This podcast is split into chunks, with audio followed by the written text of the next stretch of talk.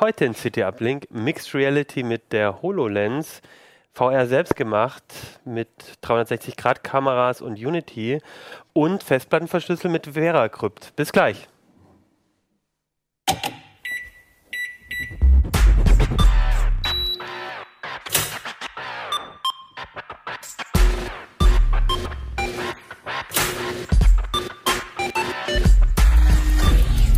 CT Uplink. Hey, herzlich willkommen bei CT Uplink. Mein Name ist Achim Bartschuk und wir reden heute wieder über die CT und zwar nochmal über die CT Nummer 14 und wir haben uns natürlich die spannenden Themen eigentlich alle für heute aufgehoben. Ähm, das werden nämlich sein, wir reden heute über die HoloLens, wir reden über ähm, den VR-Schwerpunkt, der in dem Heft war und über VeraCrypt und das ähm, machen wir gemeinsam. Heute sind da ich bin Dennis und ich verschlüssel für mein Leben gern.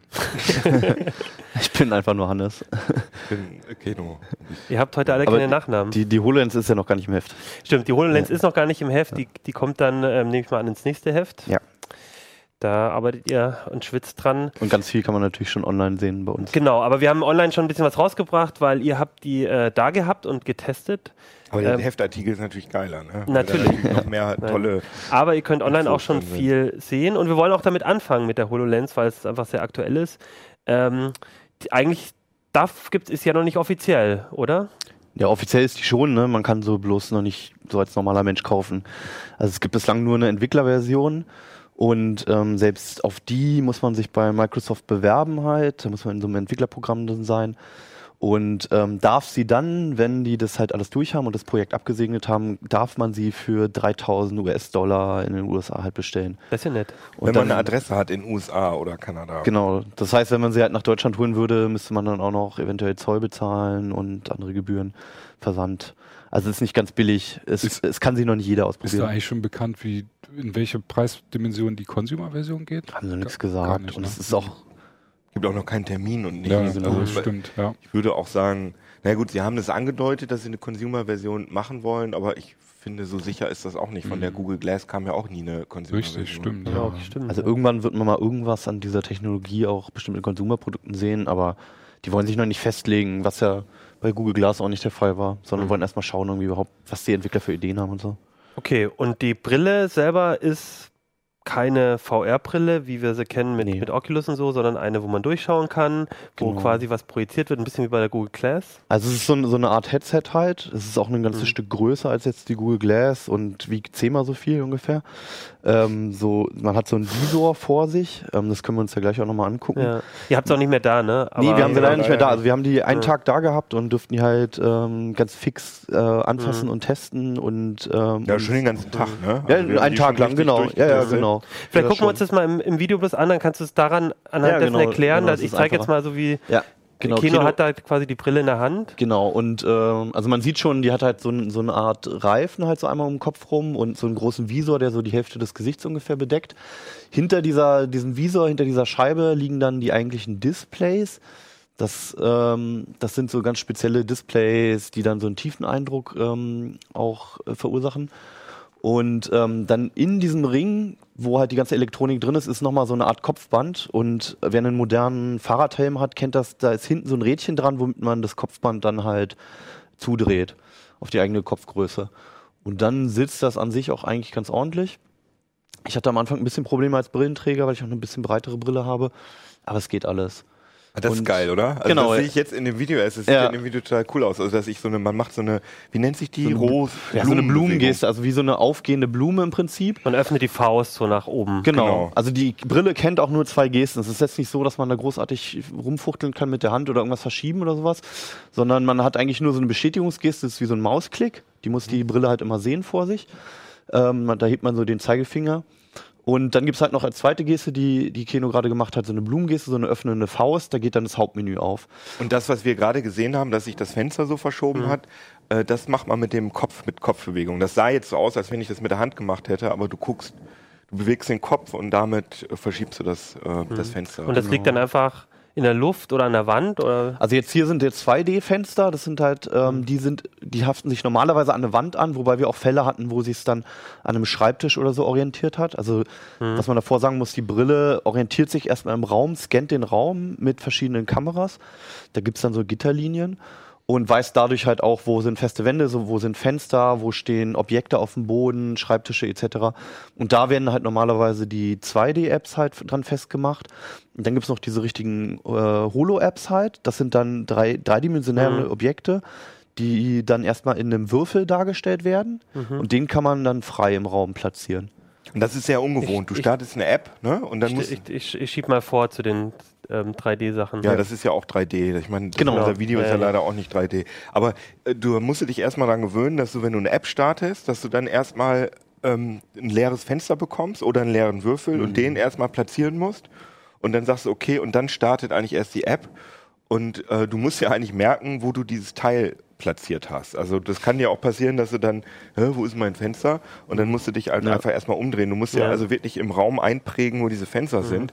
Das ist erst ungewohnt, aber eigentlich ziemlich cool. Was eigentlich, genau, was eigentlich das Coole daran ist, weil du halt ähm, dir wirklich einen Raum selbst gestalten kannst. Da packst du irgendwie ein Spielchen hin, dann packst du da einen Browser hin, da hast du noch ein Skype-Fenster offen und ähm, es ist so wie mehrere Bildschirme im Prinzip.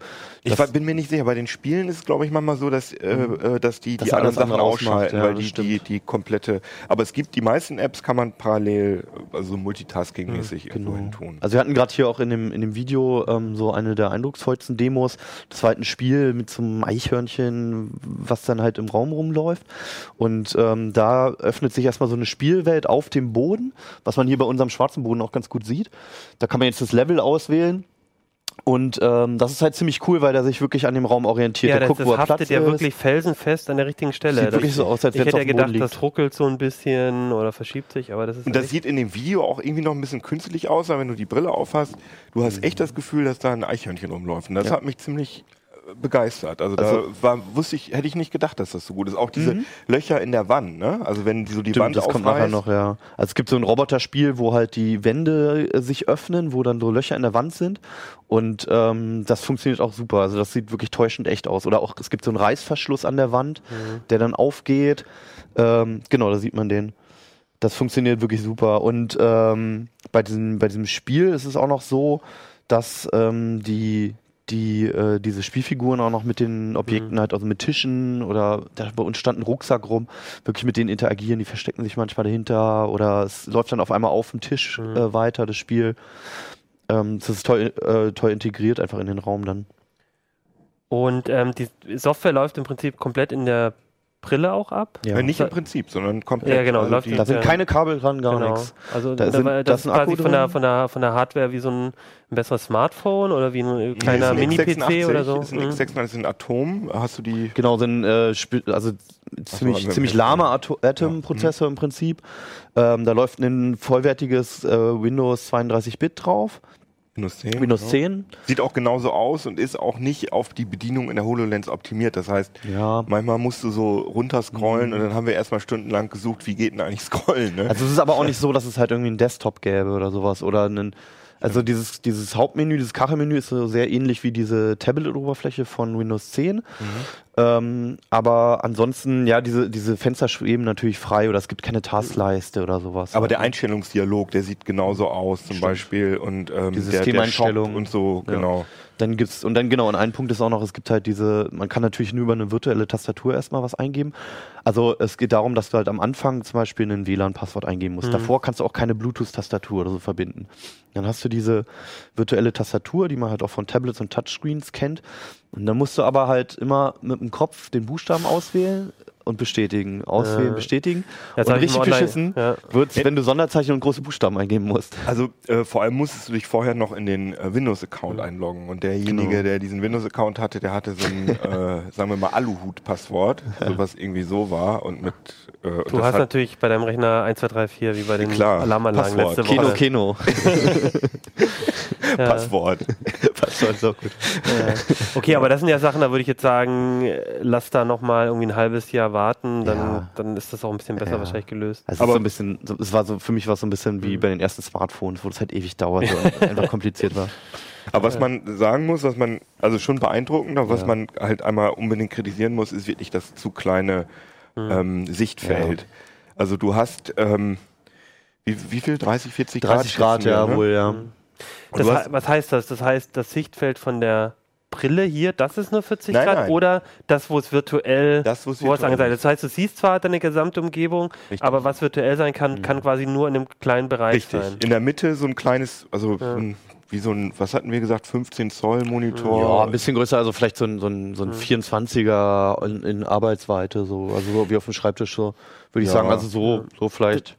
Das sieht man in eurem Video nicht, was aber wahrscheinlich daran liegt, dass nur der Teil aufgezeichnet wird in so einem Genau. Screencast. Ne, wenn ich mir das jetzt hier angucke nochmal, ich weiß nicht, Genau. äh, so, dann da, das ist quasi nur der Bereich aufgezeichnet, wo auch virtuell ist. Und ihr Genau. seht in Wirklichkeit, schneidet, wird es abgeschnitten und der Rest vom Boden, da hört es dann auch auf Du hast halt wirklich auf. nur einen kleinen Teil deines Ja, Blickfeldes, okay. ist dann wirklich mit den Hologrammen abgedeckt und Mhm. bei Microsoft Demos auf den Bühnen und so sah man dann halt immer überall irgendwelche virtuellen Objekte und so, so ist es halt überhaupt nicht.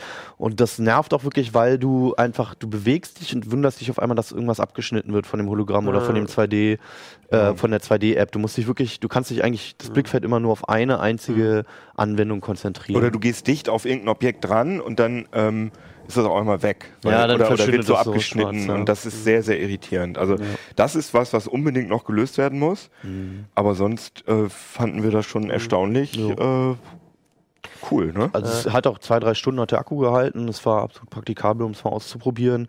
Die Auflösung ist jetzt auch nicht so dolle. Also wenn man Ruhe hat und sich wirklich darauf konzentriert, dann sieht man so Treppeneffekte. Ähm, aber das sind alles Kinderkrankheiten. Helligkeit Ja. hätte ein bisschen höher sein können, aber war auch in Ordnung. Also es hat funktioniert grundsätzlich auf jeden Ja. Fall. Ich denke auch. Äh, ja. Es gab noch auf dem Video gab es einen Kommentar von äh, Quick Pinguin, wie Mhm. äh, es mit. Brille aussieht. Ähm, hast du ja schon Ja, habe ich schon erwähnt. Genau. Also, das ich habe jetzt war eine relativ breite. an sich keine Probleme gehabt. Also ich, ja, ich bin Sieht mal angestoßen. aus, man ne? muss mal, man muss gucken, mit, ja, man muss halt gucken mit den Nasenteilen. Also zum Beispiel bei Keno, der hatte die Brille immer so Ja. auf, dass die Nasenteile wirklich schwebten, aber es war für dich bequem, so, das meinst du, ne? Bei mir lagen sie auf, aber schoben dann natürlich mal die Brille irgendwie hoch, runter oder so. Aber es ging, also es funktionierte. Wenn man die jetzt, okay. wenn man die jetzt längere Zeit auf hat, dann ähm, das Einzige, was ein bisschen stö mich störte, war halt diese, dieses Stirnband. Das muss halt ziemlich festdrehen, Ja. weil die äh, Brille auch ein halbes Kilo wiegt. und wenn du sie absetzt, ne, dann merkst du es erstmal hier, die Druckstellen, und dann hast du halt auch so einen roten Streifen, Okay. so einen schicken drauf. Das, was bei der, bei den, ähm, bei der Cardboard oder so, wenn du dann hier Ja. die Druckstellen hast, da hast du jetzt halt hier dafür. Genau. Aber das, sah man schon, Ja. ne? wenn man Ja, die man abgenommen hat, die Druckstellen. Ja, ja. Okay. Auf jeden Fall. Äh, als letzte Frage würde mich noch interessieren, ähm, also äh, ihr habt ja schon angedeutet, du bist ja gar nicht sicher, ob eine Kino, ob da eine Community, äh, Community, eine, ähm, ähm, eine kommerzielle Version überhaupt rauskommt. Doch, da hat Marco schon, Microsoft schon drüber geredet, aber, Aber- es gibt halt noch keinen also die- Zeitrahmen genau, keinen die- Preis und so. Die Frage wäre für mich so ein bisschen, wird das eher was, was ähm, jetzt irgendwelche Firmen benutzen, um irgendwie äh, coole Demos zu machen, dass du vielleicht beim VW-Haus deine Autos irgendwie verschiedene Farben dir angucken kannst oder irgendwie Themeparks oder so? Mhm. Oder ist das auch was, was wie eine Oculus oder so durchaus bei einem zu Hause dann mal für, für Spiele und so? Also das glaube ich, in den nächsten zwei, drei, vier Jahren wird das nicht passieren, sondern das wird irgendwie verwendet für ähm, ja, für so Prototypen oder so oder für, wenn, wenn irgendwelche Produktdesigner zusammen an einem Mhm. Produkt arbeiten wollen, sich das angucken wollen, für Lageristen, solche Profi-Anwendungen, in denen Google Glass und äh, die Vuzix äh, Datenbrillen auch schon verwendet werden. Aber ich denke, dass die HoloLens, das ist auch, also um das richtig consumertauglich zu machen, dann dürfte so ein Ding nicht mehr als, keine Ahnung, was würdest du sagen, 200, 300 Euro? Boah, schon 400, 500, glaube ich, geben die Leute schon dafür aus. Ah, für Ja, Ich meine, ja die VR-Brillen verkaufen sich ja momentan Ja. auch. Und, die für kosten weit Für mehr. einen Spielerechner gibt es ja auch 1000, 2000 Euro. Also- und da ist also du zumindest kannst der ja nicht Rechner drauf mit drin. spielen. Das ist ja das Problem. Es gibt, wie viel hatten wir gezählt? 14, 15, Ja, aber, 16 jetzt, am, Apps? Apps, aber ja. jetzt am Anfang. Ja. Also ich, ich muss da auch ein bisschen widersprechen. Ich glaube auch, dass es äh, hauptsächlich erstmal im professionellen Bereich irgendwie Anwendung findet. Ist ja momentan auch der Fall und die Firmen sind natürlich alle total scharf drauf, gerade bei Microsoft, halt ähm, Software zu entwickeln, die professionell benutzt wird. Mhm. Aber ähm, an der App-Mischung, die wir auf der Brille hatten, auch wenn sie klein war, ähm, war halt irgendwie schon alles dabei. Da war zum Beispiel auch so ein Anatomieprogramm da, wo du was lernen konntest über den Körper und so weiter. Ich glaube, dass erstmal Microsoft gar nicht speziell auf irgendwas zielt, sondern sagt, hey, ihr seid die Entwickler, guckt doch einfach mal, was ihr damit machen könnt. Ja, aber ich kann mir das halt nicht vorstellen, dass Leute sich so ein Ding kaufen. Also es gibt im Moment noch nicht viel Sachen damit zu machen für einen Otto-Normalverbraucher. nee, jetzt momentan auf gar keinen Fall. Und da ist VR, Da, also die sind schon weiter. da sind klar. im Steam Store sind, weiß nicht, vier, fünf, und da meckern die Leute ja auch schon. Ja gut, das ist cool für eine Stunde oder so. Da gibt's auch noch keine Titel, die dich länger fesseln als äh, äh, ein, zwei Nee, Stunden. und bei momentan ist es völlig viel klar. krasser. Momentan auf jeden Fall, aber halt in Ja. ein paar Jahren können Sie mir trotzdem vorstellen. Vielleicht müsste man einfach mal dazu aufrufen, dass die Leute ein bisschen mehr VR-Inhalte machen, ein bisschen mehr mit 3D-Objekten selber was machen, vielleicht auch mit einer 360-Grad-Kamera. Ich merk, wo du hinaus Was meinst du denn damit? Und dazu haben wir in der CT ein äh, Thema. Aber die Frage wäre tatsächlich, ähm, Kino, du hast ja ähm, da auch beim Schwerpunkt äh, VR selbst gemacht, mitgearbeitet, den betreut, glaube ich, auch. Ähm, die, was da drin ist, äh, ich meine, im Prinzip, wenn du da gute ähm, VR-Modelle, äh, Modelle für VR, virtuelle Modelle baust, ist das ja auch was, um damit dann für die HoloLens Sachen zu machen. Ich Unbedingt, meine, ja, eigentlich klar. ist das von, vom Entwickeln wahrscheinlich gar nicht so. Also bei den. Videos jetzt nicht so sehr, aber ich meine, da können wir gleich mal, Hm. Da haben wir gerade, oder da haben wir schon drüber, lange drüber diskutiert, ob das jetzt richtig ist, ähm, kl so klar zu unterscheiden, das sind 360-Grad-Videos und das ist VR. Genau, in dem Schwerpunkt im Heft ging es nämlich nicht nur um, also weil als du gesagt hast, VR selbst gemacht, als ich es gesehen habe, habe ich zuerst mal gedacht, natürlich an 3D-Modelle bauen, so wie es jetzt bei der HoloLens auch gesehen habe. Aber ihr habt in dem Schwerpunkt im Heft halt auch Kameras. 360-Grad-Kameras, also Videos aufzeichnen mit einer großen Reichweite, weil natürlich bei der Cardboard und so und es ist immer auch ein Use Case, diese Fotos, wo du immer dich dann reinsetzen kannst. Und das ist ganz interessant. Du sagst jetzt, du denkst sofort an 3D-Modelle, aber Mhm. ich denke, wenn du 100 Leute auf der Straße äh, fragst, die durchaus daran interessiert sind, 90 Prozent davon denken erstmal an 360-Grad-Videos Okay. und Fotos, weil die im Moment gerade auch so populär sind Ja. in Facebook. Also die meisten Leute gucken sich diese 360-Grad-Videos ja nicht mit VR-Brillen an, obwohl das, das natürlich das Coolste ist, sondern einfach auf dem Smartphone, auf dem Tablet. Und deswegen sind 360-Grad-Videos und Fotos gerade total angesagt. Und die werden auch immer als VR-Inhalte verkauft. Und die kann man sich natürlich auch toll in VR angucken, weil das natürlich besser funktioniert als ähm, so ein, so ein Ja, es ist halt einfach eine Immersion, du hast dann das Bild um Genau. dich herum sozusagen. Ja. Aber ähm, man muss immer meiner Meinung nach wirklich da unterscheiden. 360-Grad-Inhalte sind cool in VR, aber das ist kein VR. Echte VR ist immer Echtzeit berechnet, weil wir haben hier jetzt auch eine 360-Grad-Kamera mitlaufen, die Samsung. Die filmt jetzt von der Position, wo sie ist, filmt sie jetzt den, den gesamten Raum. Man kann, wenn man sich diese, wenn man sich das Video mit einer VR-Brille anschaut, dann kann ich von diesem Punkt aus, als wäre mein Kopf da, kann ich mich natürlich überall umschauen. Das fühlt sich relativ echt an. Aber ich kann natürlich nicht irgendwo hintergucken, ich kann mich nicht bewegen, ich habe auch kein Positional Tracking, also schon alleine so Kleinigkeiten, dass man sich so nach vorne und hinten bewegen kann, das geht nicht, sondern mein Kopf ist sozusagen eingespannt, ich kann mich einfach nur umschauen. Und echte, wenn wir diesen Raum jetzt in, einer, in, in Unity oder so gebaut hätten, dann könnte man natürlich auch hinter die Kameras schauen und man könnte sich rum, man könnte hier rumlaufen, man kann mit Dingen interagieren und das ist halt einfach viel, viel besser und viel, viel immersiver. Es gibt aber auch noch eine dritte Form, nämlich ähm, du kannst ja auch Videos durchaus stereoskopisch aufnehmen. Mit Stereoskopie, das haben wir ja noch gar nicht gesagt. Weil ähm, diese Kameras, die zeichnen ja eigentlich auch nur ein monoskopisch 2D-Bild aus. auf. Nicht eigentlich, sondern das genau, ist das heißt, es ist eigentlich eher wie du hast eine Leinwand um dich herum. Richtig. Und es gibt dir auch noch die 360-Grad-Videos, wo du aber, glaube ich, viel Richtig. Mhm. teures Equipment brauchst, wo wirklich das, also dann hast du ja schon, dann bist du in einem Film drin und hast ja wirklich das eine dann, räumliche ja, Tiefe. Das sind dann 360 aber das Grad ist für Videos, die stereoskopisch das wäre für dich nicht VR. Weil du kannst ja trotzdem nicht reingehen. Oder Ja, aber stell mal vor, du bist in so einem, du bist dann in einem, in einem Star Wars, in einem, in einem äh, TIE Fighter oder so, in einem X-Wing. Aber du kannst nicht mit und, der Welt und guckst so interagieren. rum und es ist für mich Du kannst nur rumgucken, du kannst nicht interagieren, du kannst nicht irgendwie äh, so unter das Cockpit gucken, wenn du Okay. da in dem äh, TIE Fighter drin sitzt oder so, also irgendwie, sondern du bist wirklich, Okay. das ist eigentlich fast wie, wie Film gucken, nur eben, dass es ein bisschen immersiver ist, aber du kannst, Also für dich ist virtuelle Realität ist eigentlich schon auch eine BG, muss, muss wie Realität eben, muss sich dran bewegen können. Eigentlich Okay. sehe ich das so, ja. Ja. Und äh, aber du hast natürlich recht, das ist natürlich cool. Also vor allem man kann das Medium 360 Grad Video ist auch bei weitem noch nicht ausgeschöpft. Da kann man bestimmt tolle Sachen mitmachen. Aber sobald du zum Beispiel die Kamera bewegst, wenn ich jetzt, das kann ich ja, wir werden das Video dann ja mal auf YouTube stellen, wenn ich die Kamera bewege, dann werden die Leute, die das äh, mit einer VR-Brille gucken, werden sagen, oh Gott, ist das schrecklich. Die haben jetzt alle Die haben, sich, gerade. ja, die haben sich alle übergeben gerade. alle übergeben, genau. Du musst kurz warten, bis wir zurückkommen. Und du weißt auch nicht, wenn du gerade, wenn du ähm, narrative Inhalte machen Mhm. willst, wenn du Geschichten erzählen willst, wie legst du denn fest, wo der Mensch hinguckt? Mhm. Also du hast ja 360 Grad. Und das ist übrigens in dieser HoloLens-Demo, die wir gerade gesehen haben, da war es ganz interessant.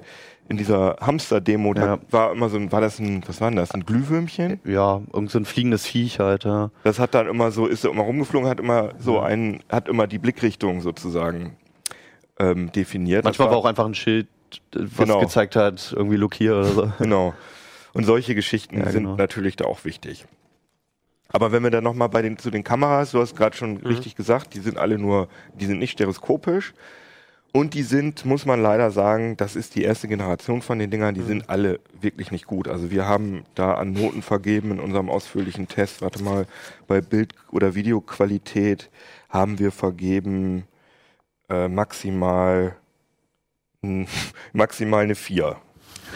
Also das ist natürlich schon ein bisschen hart. Also alle kurz vorm Durchfall. Genau. Ist es denn besser, als ähm, wenn ich es jetzt einfach nur mit dem Smartphone mache? Weil da kann ich ja zumindest ein 360 Grad Foto machen. Genau, das ist Oder das. ist es, ist nee, auf ist nicht gleichen besser. Qualität? Ich kann natürlich kein 360 Grad Video machen, klar, aber Nee, pass auf, wenn du ein Foto machst mit dem Smartphone, wenn ich jetzt hier den Ja. Raum so abfotografiere Ja. in 360 Grad, dann habe ich natürlich eine mega hohe Auflösung. ja, und die hast du bei der Kamera gar und nicht. die habe ich bei der Kamera nicht, weil bei der, die Kamera muss das Ganze in einem, In einem aufzeichnen. Ja, na und die Fotos kann ich nacheinander machen. Deswegen, die Samsung, die wir hier haben, das ist die Gear 360, das ist auch so mein Videoqualitätsfavorit. Ähm, die hat eine Auflösung von, äh, von 4K, also 3840 mal 1920. Jeweils Das, aber. nee, Also, in zusammen so, gestitcht. okay. Also dieses Endprodukt. Äquirektangular-Video, was da rauskommt, das Ja. ist halt wie so eine wie als wie so eine Welt, wenn ihr euch eine Weltkarte vorstellt, das ist ja eigentlich auch ein plattgewalzter Globus. Also Mhm. wenn man den Globus sozusagen aufziehen Das würde ja diese und das korrekten so Karten mit, mit, so, Ja. mit so Ovalen drin. So, ja, so, ja. so, eh, aber das ist, das muss halt irgendwie in so ein Frame, in so ein Ja. 16 zu 9 Frame reinpassen und dann gibt's da halt deswegen diesen Äquirektangular-Algorithmus sozusagen, der sozusagen die Kugel da zusammenballert. Und die ist halt 4K groß. Äh, da wird aber bestimmt auch noch was in, hochinterpoliert. Da bin ich mir relativ sicher, dass das nicht richtig echte 4K sind. Und das Problem, was man bedenken muss, hört sich erstmal viel an 4K, aber du hast ja das komplette 360-Grad-Feld, aber du, wenn du es mit der VR-Brille anguckst oder auch auf dem Tablet, du hast ja immer nur einen kleinen Blickwinkel. Du hast ja sozusagen immer nur in, ich weiß gar nicht, wie viel Prozent von dem Bild man sieht, aber es ist ein relativ kleiner Teil. Das heißt, das Bild, was man sehen kann, Ist, ist, lange nicht 4K. Lange Ja. nicht 4K. Also Also die 4, 4K sind dann ja wirklich auf die das Genau, gesamte gesamte- verteilt. ja, das ist ja echt. auf das gesamte verteilt. Was meinst du, wie viel K sollten das sein, damit das dann auf das, was man guckt, äh, sich fokussiert, äh, dass Also- das dann irgendwie scharf ist? Das Also ja ich dann denke, dass nicht mal mindestens- 8K Wollte ausreichen ich würde. grad 8K sagen, ja. ist ja nicht das Doppelte von 4K, Ja, sondern ja, das klar. Vierfache schon. ja. Ja. Ähm, das ist alles schwierig und es gibt ja auch noch gar keine Player. Also Ja, Mhm. Die, also ich glaube, ein PC würde schon mit 8K an Mhm. seine Grenzen stoßen, weil diese ganzen Videocodecs da gar nicht drauf Ja, allem, optimiert sind. Du willst es ja eigentlich willst du es irgendwie online stellen können und per Ja, ja. Stream gucken oder so. Ja, YouTube unterstützt schon ziemlich krass viel. Mhm. Die unterstützen auf jeden Fall schon 4K. Unterstützen die auch schon 8K, das weiß ich nicht. nicht. Aber du kriegst das gar nicht aus so, guck mal, aus so kleinen Plastikobjektiven kriegst du keine Aber, 8K raus. aber Ja. macht es trotzdem, ich meine jetzt, okay, Auflösung nicht ganz so toll und so, aber macht es trotzdem Spaß, sich sowas anzugucken, so ein Video da drin rum? ja, also, klar. Ja. Also das ist Also total trotzdem cool. Vor allem, eine coole, ja. vor allem die Fotos sind viel, viel besser. Ähm, die äh, zum als die Beispiel Videos. als die Videos. Wir haben die Ricoh Theta S auch getestet. Die sieht so ein bisschen, die haben wir jetzt gerade nicht, aber die sieht so ein bisschen aus wie die LG. Die ist auch okay, die LG. Und ähm, da macht man, drückt man einfach hier so drauf und hat so ein Foto. Mhm.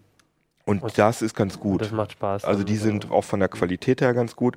Und wenn man richtig Mhm. gute Qualität haben will, dann benutzen die Profis so sogenannte äh, GoPro-Rigs. Mhm. Dann haben die so, ja, so Gestelle, wo ganz viele GoPros drin sind, bis zu 16 Stück. Also normal sind sechs, also in jede Richtung Mhm. Eine, So in so eine einer Kugel oder so. Ja. In so einem, Hat der Google auch, in so einem glaub ich, so ein- so ein- so kann man hier so ein bisschen sehen. Ne? So ein Framework mal vorgestellt und so. War das nicht Google oder was? Ja? Google war das Ja. mit Project Jump. Ja. Das Genau. war aber stereoskopisches System. Das Ach war so, so ja. ringmäßig. Das waren Genau. Weitwinkelobjektive, 16 Stück in so einer Ringanordnung. Die GoPro-Rigs mit sechs GoPros, ähm, das ist schon, das ist nur monoskopisch, also Mhm. nicht 3D, ist aber schon eine viel bessere Qualität, Ah, als okay. die Samsung hier macht. Aber du musst das halt selber stitchen. Und du musst das auch selber äh, Post-Production Ja, machen. und du Das musst dir sechs GoPros erstmal kaufen. Du musst dir sechs Oder GoPros kaufen deinen und du, Freunden zusammentun. und du musst dann auch die SD-Karten aus den GoPros rausnehmen und du musst dir, also das ist Alle das ist einzeln Wahnsinn und ist so. das. Also eigentlich nur für professionelle Nutzer, ne? Absolut. Also irgendwo ähm, habe ich mal in so einem Fachblatt gelesen, dass Hollywood äh, für pro Minute fertiggestelltes 360-Grad-Video nur für die Postproduktion 360 Grad, äh, 300, äh, 100, 360 Grad, 10.000 Dollar in Rechnung stellt. Das heißt, du musst ja Pro die, Minute. pro Minute, du musst die Kamera daraus retuschieren für jedes Frame, weil man will ja, man prinzipbedingt ist die Kamera Ja. dann auch mit drauf. Du musst diese Stitching-Artefakte daraus äh, per Hand daraus maskieren und so Sachen. Also also, ist schwierig. Also und dann nimmt man einfach sowas. dann nimmt man sowas ja. und da muss man sich darüber aber im Klaren sein, dass es Ja. einfach nicht so geil ist.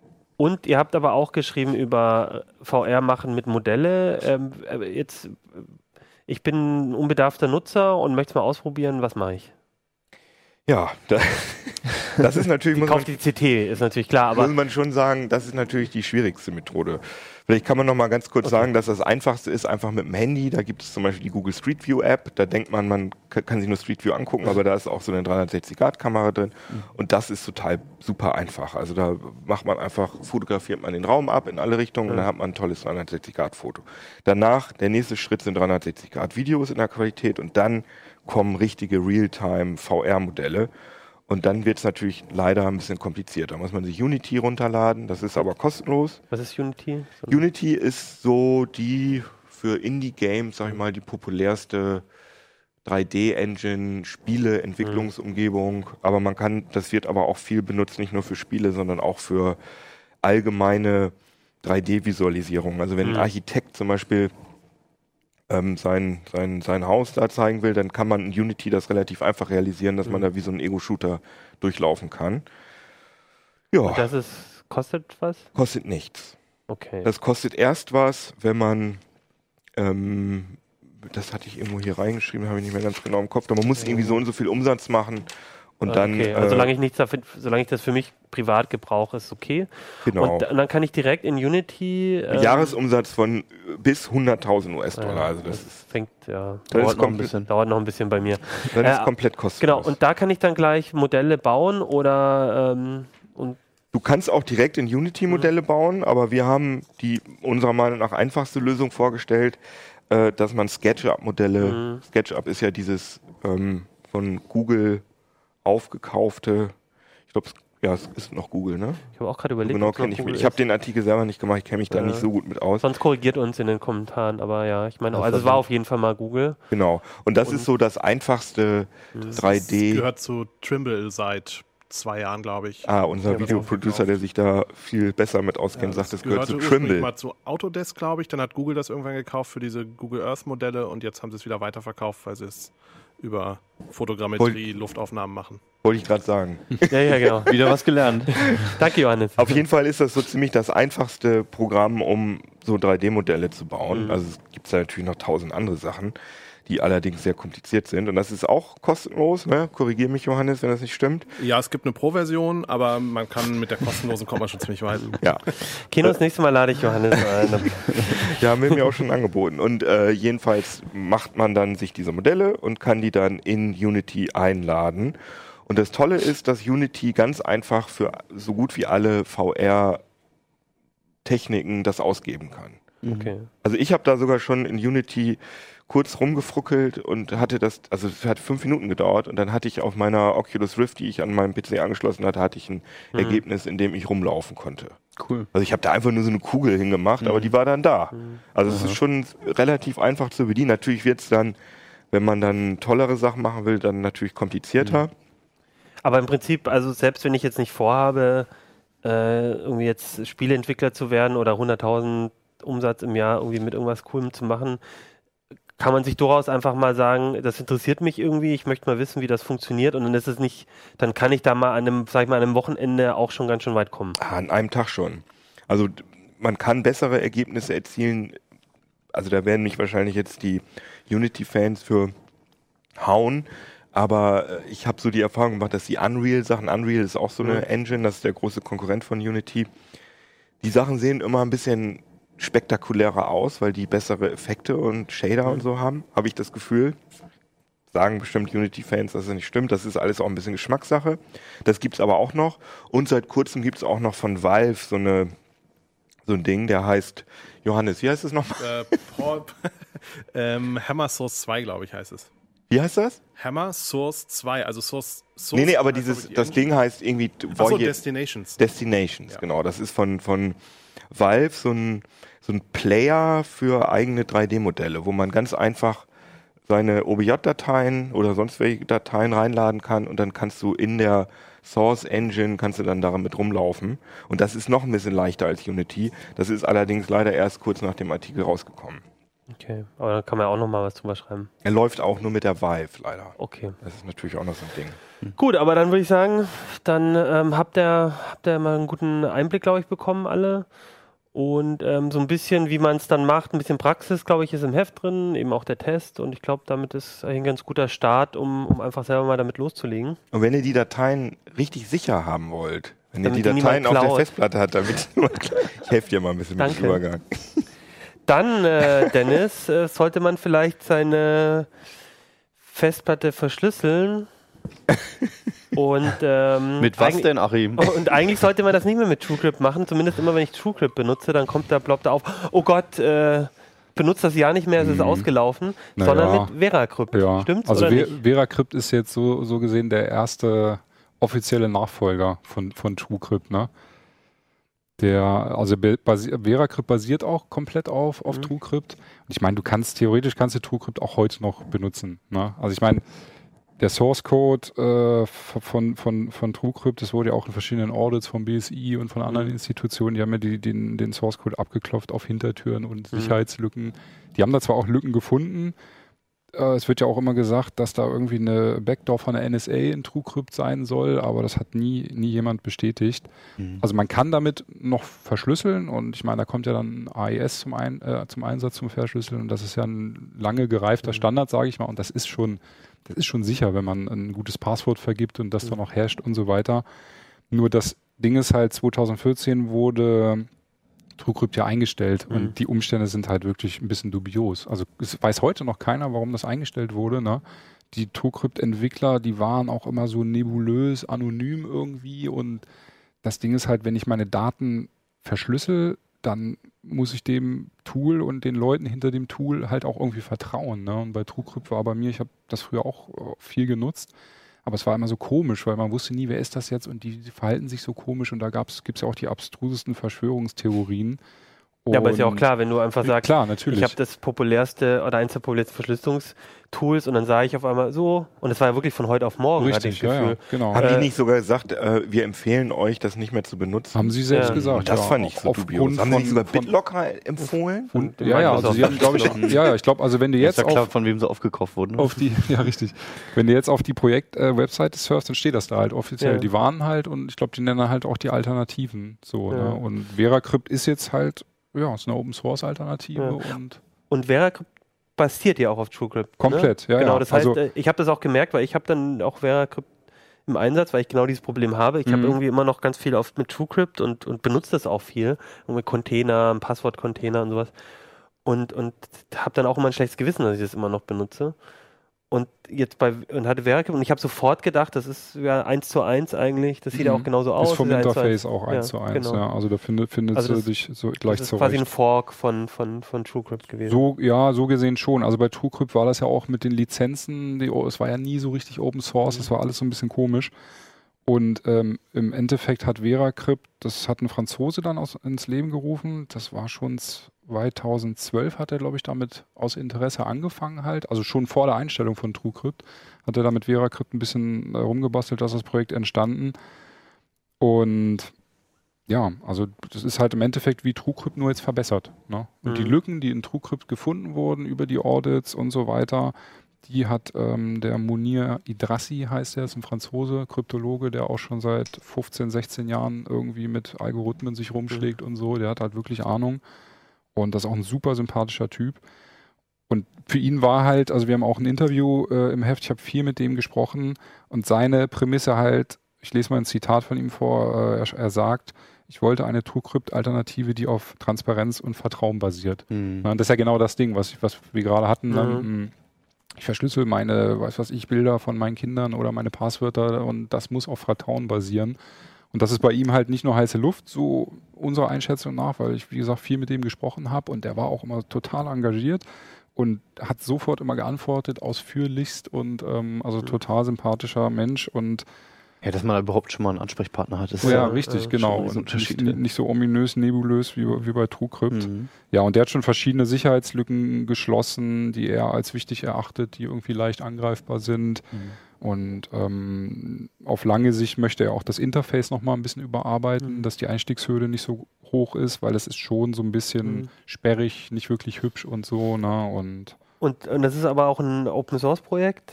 ja, komplett. Also nicht ganz eine One-Man-Show, aber das hat halt quasi einen so einen Hauptentwickler. Ja, wenn, genau. Genau, und das ist halt auch vielleicht eine Krux, weil es lastet halt alles auf seinen Schultern. Ja. Ne? Also hauptberuflich hat er noch so eine Firma für IT-Sicherheitslösungen in, in Frankreich halt. Ne?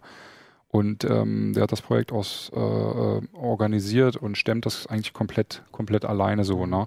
Was heißt VeraCrypt eigentlich? Ist das. Das ist eine gute, F- das ist eine gute Frage, die habe ich, Ja. ihm gar- Ah, ja, okay, hab ich ihm gar nicht gestellt. das ist aber Verus, eine gute ist das Frage. nicht auch äh, sowas wie wahrhaft oder so, so wie true? Stimmt. Sagt jetzt der alte Lateiner Latinum? wahrscheinlich. Ja, Begriff wahrscheinlich stimmt es Ursprung. überhaupt nicht, aber ich habe tatsächlich äh, das. Ich- Das Verum war, war, äh, habe ich immer gedacht, dass in, es irgendwie. In vino veritas, ja. Ja, Veritas, genau. Also ich, ich vermute, es kommt daher, die Zuschauer und Zuhörer können uns ja korrigieren, wenn es nicht so ist. Ja, aber das da habe ich immer gedacht, dass deswegen so true und mh, wäre. hätte ich vielleicht mal googeln sollen vor dem Nein, ich wollte Nein, nein, ich, nein, das ist ja auch nicht wichtig, Das ja, ja.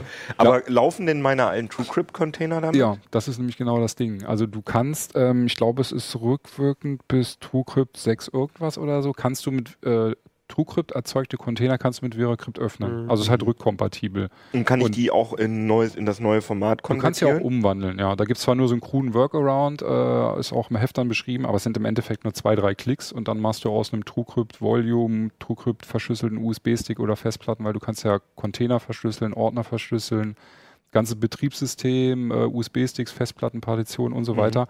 Und diese ganzen Geschichten kannst du dann relativ simpel in VeraCrypt dann umwandeln. Nur dann, danach kannst du es dann nie mehr mit TrueCrypt öffnen. Mhm. Das geht dann nicht mehr halt. Ja, klar.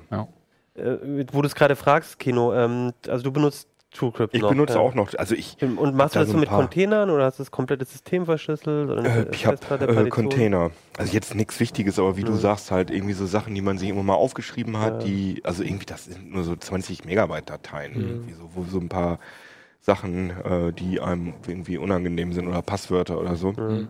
Musiksammlungen, die man vielleicht nur so halblegal. Naja, Ja.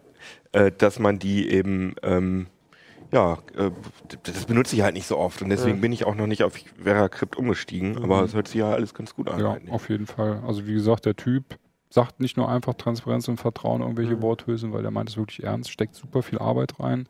Und ich habe auch mit dem Tool äh, viel gearbeitet während des Tests und dem Artikel und so.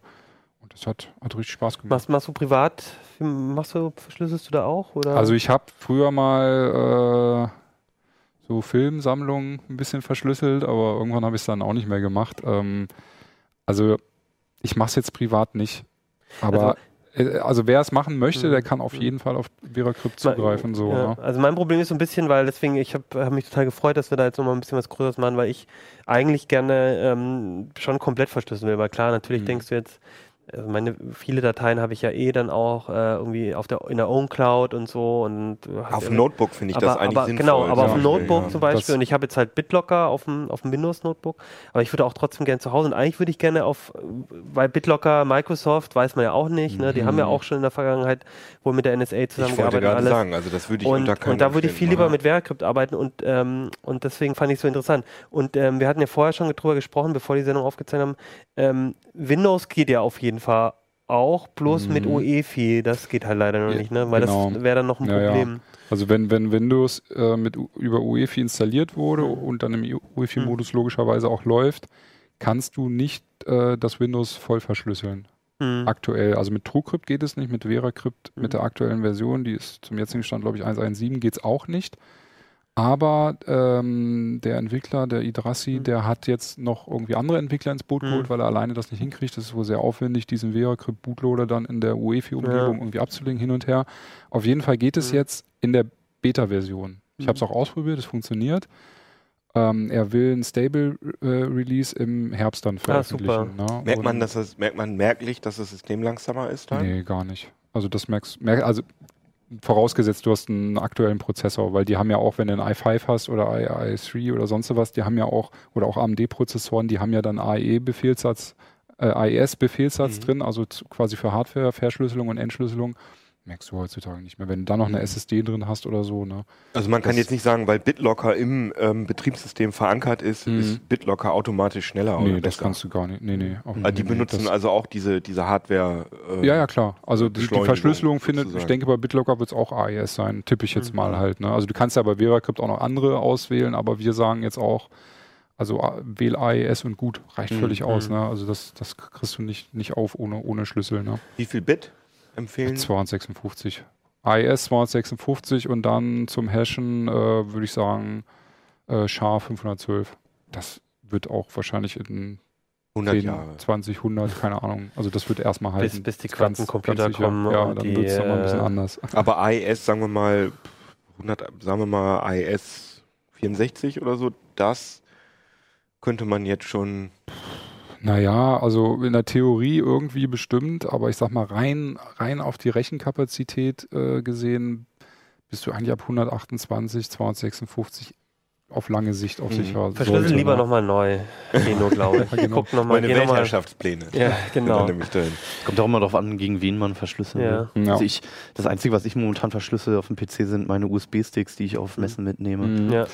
Das ist halt immer, wenn du irgendwas portabel hast, Ja. so ne, Ja. Notebook voll verschlüsseln, du kannst ja, das ging mit TrueCrypt auch, mit VeraCrypt geht's logischerweise auch, kannst du zum Beispiel auch ähm, ein Betriebssystem komplett verstecken. Das ist eigentlich ganz geil, weil dann hast du nur ein verschlüsseltes Köder-Windows drauf, wo du quasi nur so Alibi-Zeug hinterlegst, dass es aussieht, als würdest du da arbeiten. Mhm. Und dein echtes Windows, wo du Whistleblowing machst und so, das versteckt sich nochmal Ah, in einer cool. anderen Partition. Aha. Diese Partition ist auch verschlüsselt. Da kannst du dann auch ein paar Alibi-Dateien reinlegen. Und wenn dann jemand kommt und sagt, hier, gib mir dein Passwort, ich, äh, du machst da gefährliche Sachen, dann gibst du ihm natürlich nur das Passwort von dem Köder-Windows und verkaufst ihm die Partition, wo das Verschlüsselte drin ist, einfach so als Datengrab, wo du einfach so ein paar MP3s Man erkennt dann halt nicht. Genau, du siehst da drin nicht, dass da ein Windows versteckt ist. Und das ist, also du kriegst es Mhm. nicht raus, dass da was ist.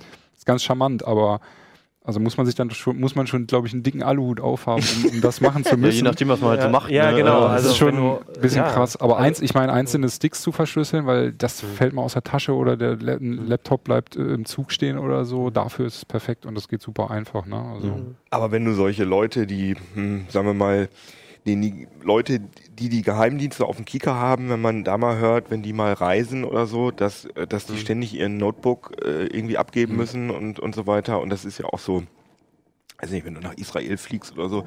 Ich musste da auch äh, den Leuten äh, meinen Laptop zeigen und Mhm. so weiter. Mhm. Und sogar mein, ich musste mich sogar auf deren PC in meinen Facebook-Account einloggen, weil Ach, irgendwie die okay. Reisevorbereitung mit einem Kumpel in Israel waren über Facebook.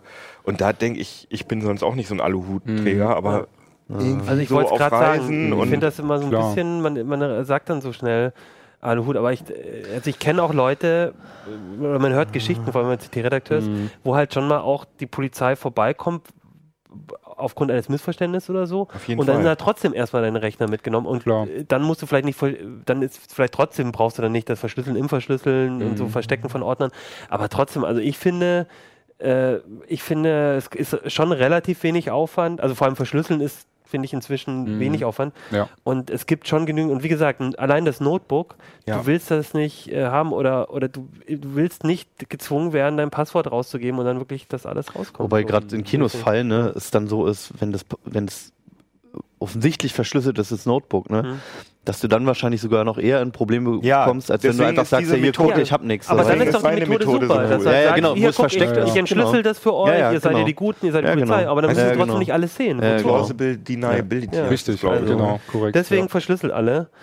Ähm, Ich glaube, je, wirklich jeder von uns hat irgendwas auf der Festplatte, wo, wo er wirklich nicht will, dass das irgendjemand sehen kann. ja, ich, Also da- ich will also auch nicht, dieses, will auch nicht, dass jemand meine Texte Gott. sieht oder Ja, so. ja, ist mir egal, das sind meine Sachen. Und meine Ja. Urlaubsfotos will ich auch nicht. Da, ich bin da nicht nackig drauf, aber ich will trotzdem nicht, dass die jemand potenziell sehen Nee, kann, der klar. mir mein Notebook klaut. Ist doch klar. Außer beim letzten Mal, wo du deine Urlaubsfotos hier in CT-Uplink gezeigt hast. Ja, stimmt. Das ist was anderes. Das ist was anderes. Da habe ich, das ist selbst gesteuert. Ja, das stimmt. Das hast Ja. du recht. Das ist ein großer Unterschied. Gut, ich würd, mich würde noch interessieren, wie ihr das macht, da draußen. Deswegen schreibt uns auf äh, YouTube oder an uplink.ct.de oder auf Heise Online oder wo auch immer ihr uns guckt. Äh, schreibt uns Kommentare, wie ihr es mal verschlüsselt ihr. Macht ihr vielleicht selber auch schon ähm, coole äh, VR-Projekte äh, mit Unity oder ganz anderen Sachen oder 360-Grad-Videos. Genau, zeigt uns das, schickt uns die Links und ähm, dann gucken wir es uns an, statt meine Urlaubsfotos diesmal.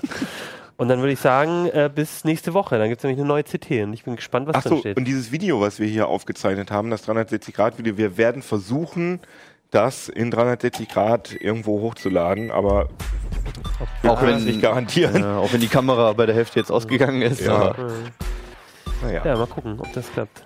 Mal gucken, wie vielen schlecht wird. Alles klar, bis dann. Ciao. Wünsche euch eine schöne Woche. Ciao.